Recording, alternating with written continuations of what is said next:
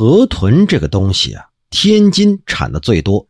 你要去别处说吃个河豚，那叫新鲜；可在天津呢，当地人吃河豚就跟吃园子里的蔬菜一样的平常啊。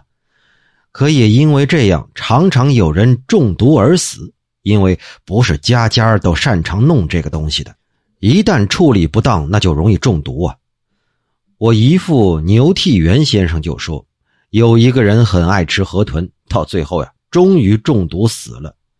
死后，他妻子梦见他说：“我这贡品里为什么没有河豚呢？”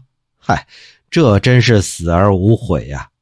我父亲姚安公就说了，有一个人过得勉强能够温饱，后来呢，因为赌博导致败了家，临死之前对儿子说：“你们在我死后一定要把赌具都给我放进棺材里，要是没有鬼啊，就跟白骨一起化成粪土，那也没什么坏处；要是世上真有鬼。”在那荒草丛中，没有他，我拿什么东西来打发时间呢？装殓的时候，人们都说要根据礼法来下葬，胡言乱语的嘱咐是不可遵从的。他儿子就说：“你们难道没听说过，这侍奉死者应该像伺候活人一样的吗？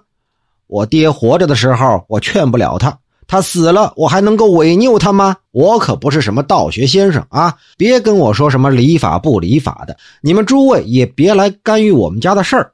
这到后来呀，还是按照死者的遗愿给安葬的。